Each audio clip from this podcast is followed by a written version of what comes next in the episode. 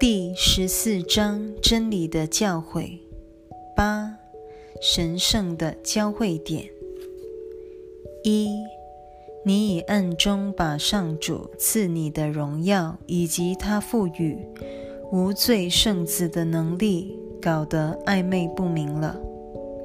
在心灵最黑暗的一角，你把上主的恩赐覆盖在阴暗的罪疚下。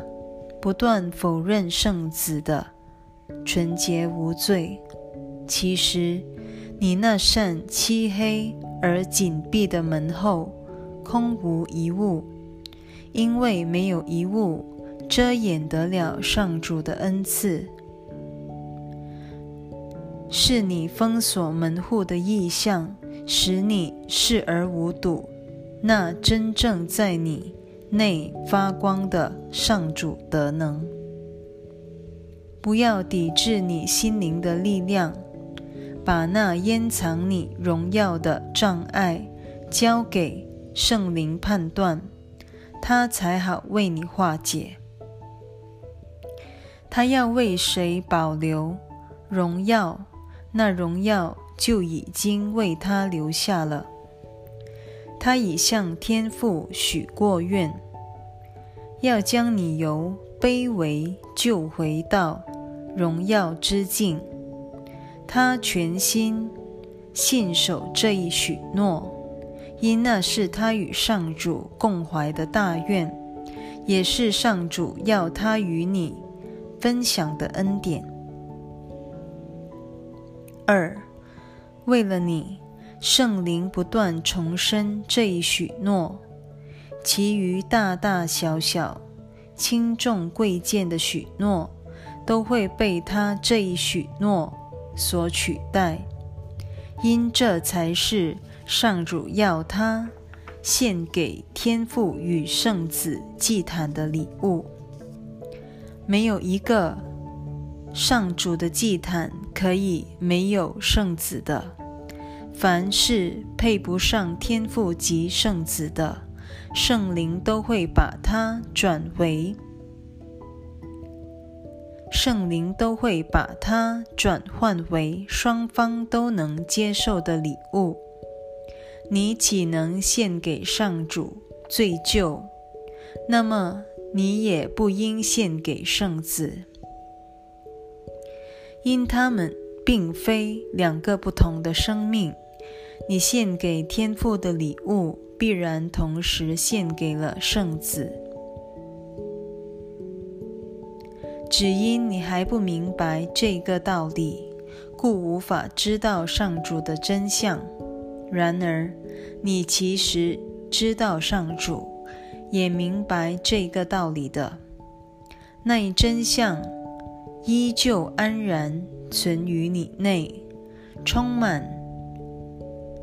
圣灵的光辉，它不会个别照耀于天父或圣子身上，只可能照在他们的交汇点，也就是上主与圣子结合，并透过圣灵向圣子发言之处。凡是不可能分开的生命，便不可能中断。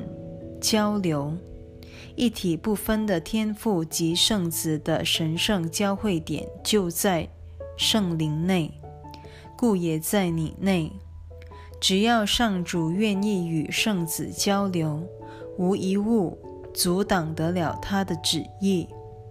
圣爱始终在天父与圣子之间流动，永续不断，只因他们。想要如此，故而必然如此。三，不要让你的心灵远离光明的轴心，徘徊于黑暗的长廊。你与弟兄可能都已选择了流浪他乡，唯有上主的那位向导。才能帮你们相聚。他必会将你领到那交汇点上，与上主和圣子相认，他们会联手送给你这一个一体生命。一切分裂都会在这礼物前销声匿迹，与真实的你结合吧。除了真相以外，你无法与任何东西结合的。唯有在真相内，你享有上主及圣子的荣福。此外，无其他荣福可言。此外。你也无法给予自己任何东西。四，没有一物能够取代真相。当你在圣灵指引下与真理相会时，自会看清这一真相。他必会将你领至此地。那温柔的教诲，岂会？将你领向他处，那是上主所在之地，也是你所在之地。这就是真相。没有一物能把上主赐你的真知变为无知。上主创造一切，就是为了让他们知道自己的造物主，造物主和他的造化。全是依此法则而创造的。天父和他的造化，以及圣子和他的创造，都结合于这神圣的交汇点。只有一种联系能把它们结合为一，且将它们互守于一体性内。这就是一切造化之源。五，天赋与自己造化的创造同工这一个连线，无人能够解除。天堂所代表的，即是整个造化与它唯一造物主的结合体。